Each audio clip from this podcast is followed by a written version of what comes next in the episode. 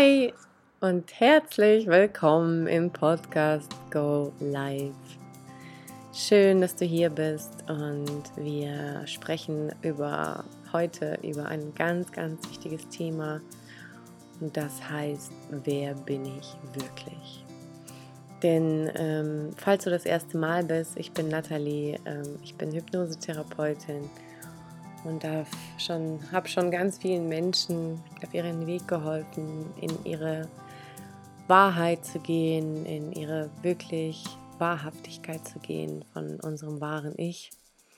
Ich bin fest davon überzeugt, dass wir von klein auf irgendwie um programmiert werden von unseren Eltern, von Geschwistern, von dem ganzen Umfeld, mit den allen Menschen, wenn du ganz viel Zeit in deiner Kindheit verbracht hast, die haben uns halt sozusagen programmiert und das ist nicht wenig, das bleibt auch für immer. Die gute Nachricht ist hier, wir können es immer noch hinterfragen und ähm, die Muster durchbrechen und unseren eigenen Weg gehen, ja. Das ist meine Intention mit dieser Podcast-Folge. Und jetzt geht's los. Es ist so, dass wir denken, dass wir so und so sind. Wir sind einfach so. Ja, das ist schon mal bestimmt von manchen gehört, dass sie sagen, ja, ich bin ja einfach so. Ist das wirklich wahr, dass du es einfach nur bist, dass du zum Beispiel emotional bist, dass du nicht emotional bist, dass du alles perfekt machen willst, dass du vielleicht, dass du dich in einigen Rollen einfach immer wieder findest. Kann es sein, dass du dich in manchen Rollen einfach immer wieder so findest und dass sie dich aber gar nicht weiterbringen?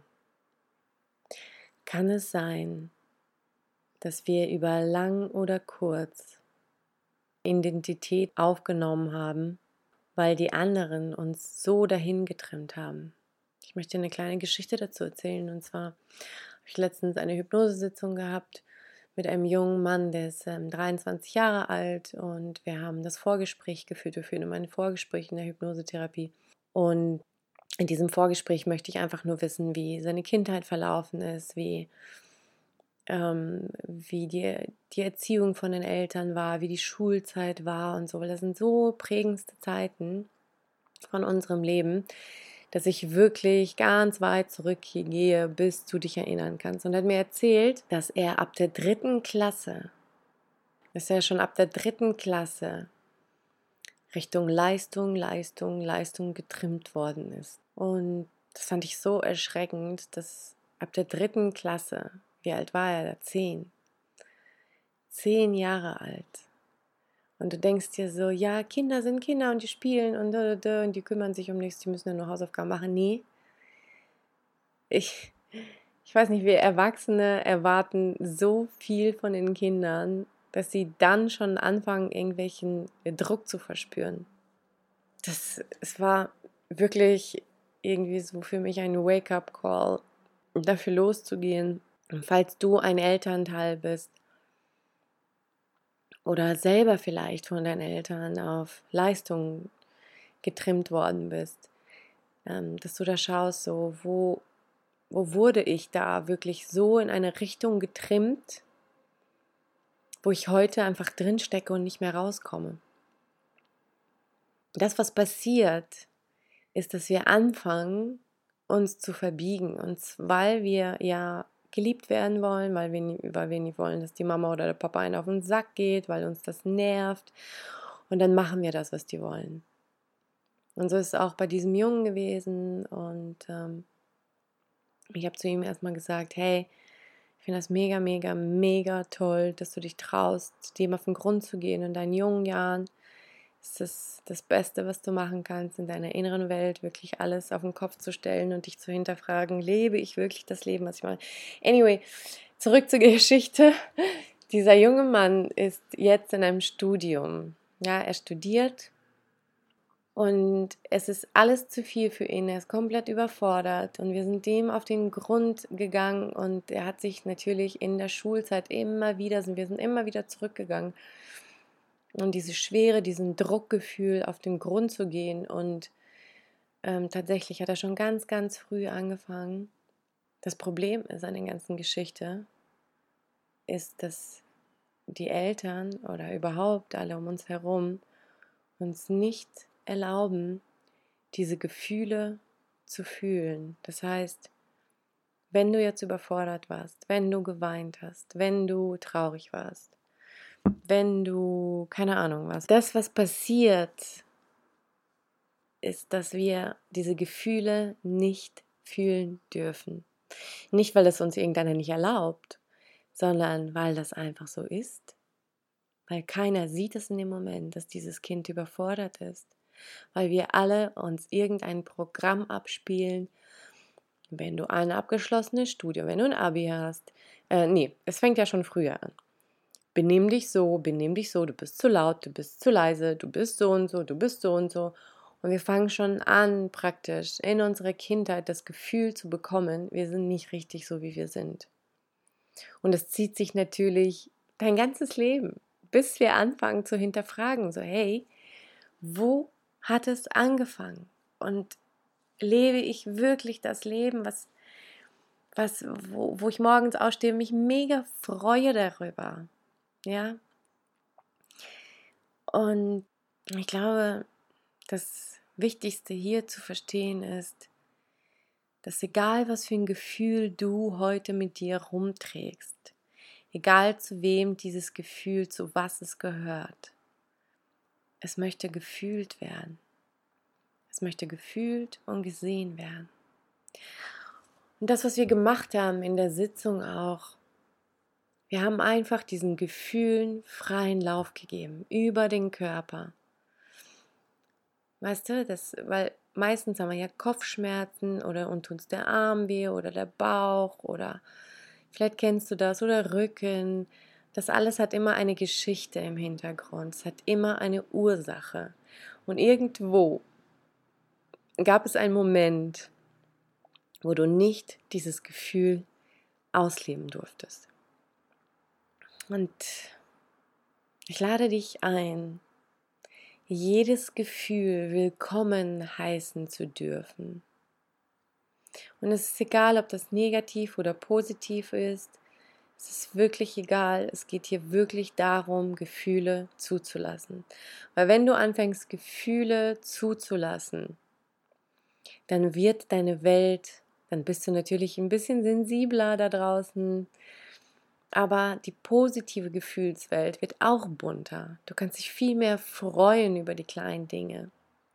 Und siehst das Schöne auch im Leben. Es ist so viel Schönes bei uns im Leben. Und das ist meine Intention mit dieser Folge, dir zu erlauben, diese Gefühle da sein zu lassen, dich zu hinterfragen. Also das ist wirklich der erste Schritt, ja. Die Gefühle zuzulassen. Dass jetzt eine Unmacht ist, eine Angst, eine Traurigkeit, was immer das ist, lass das Gefühl zu und frage dich in dem nächsten Schritt, wo kommt es her? Woher kenne ich dieses Gefühl? Weil meistens ist das, was wir so in unserem Alltag als Erwachsene, diese Gefühle zu ver äh, verbinden, ähm, haben ja gar nichts mit diesen Situationen gerade zu tun. Die Ursache liegt ganz woanders. Und wenn wir nicht dem auf den Grund gehen, dann wird sich da leider nichts verändern. Deswegen ist Hypnosetherapie halt so krass, nachhaltig und bewirkt wirklich Wunder, weil du da anfängst ähm, an der Ursache. Wir fangen immer, wir gehen ein Gefühl zurück und gehen zu der Ursache und lassen dieses Gefühl erstmal da sein. Und unser Unterbewusstsein ist ja so schlau, es ist so mega schlau. Immer wenn wir ein Gefühl zulassen, ja, wenn wir es einfach nur zulassen, wenn wir es fühlen, wenn wir es zulassen, dann verfliegt es wie von alleine. Und vielleicht kennst du das auch von Kindern, wenn die Babys anfangen zu schreien. Die schreien ja einfach. In denen ist es ja einfach drin, Gefühle zu durchleben. Ähm, plötzlich, zwei Minuten später, lachen die wieder total und alles ist gut. Die haben es halt einfach in dem Moment rausgelassen, was auch immer für eine Emotion das war. Und dann ist es weg. Und ich finde, da können wir uns auch immer wieder ein Beispiel dran nehmen. Und natürlich kannst du jetzt nicht mal ständig in Wütenausbruch rumlaufen, aber in einem stillen Moment zu dir da mal Zeit nimmst und schaust, so, wo kommt dieses Gefühl her und dass du es ganz bewusst zulässt. Und was dann passiert, ist nämlich sehr, sehr interessant. Das beobachte ich an mir selber. Ich war sehr lange in der Hypnosetherapie, habe ganz viele Themen bei mir aufgelöst selber, dass ähm, du siehst dadurch plötzlich, du bist nicht dem ausgeliefert, was dann ist, sondern du siehst plötzlich dadurch, ah, krass, das ist dieses Gefühl, das kommt von da, ah, okay. Wir lernen uns ja immer mehr in Beobachtung, Haltung, in Beobachterhaltung. In der Meditation natürlich. Und wenn du da das Training haben möchtest, wir haben eine Gruppe, Hashtag Magic-Morning, wo wir jeden Morgen meditieren. Das ist kostenlos. Es ist einfach ein Mehrwert für die Welt zu schaffen von mir, dass du ähm, anfängst, wirklich dich mit deiner inneren Welt zu verbinden, denn alles fängt dort drinnen an. Unser Unterbewusstsein ist das Ding, was uns die ganze Zeit führt.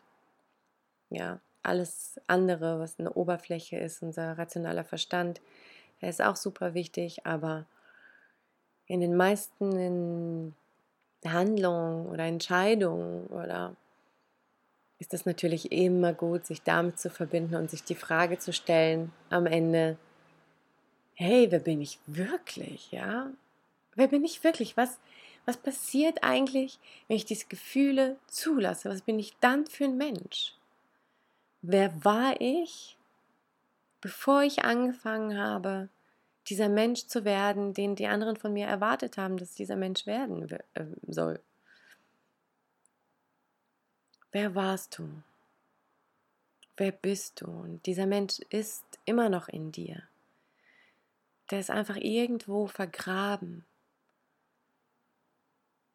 Aber weißt du, mit jedem Mal, wenn du deine Augen schließt und einfach nur zulässt, was gerade ist, ohne irgendwas Bestimmtes zu wollen, einfach nur wahrnehmen und die Bewertung rausnimmst, wie du dich gerade fühlst, sondern einfach nur fühlst, passiert ein Wunder.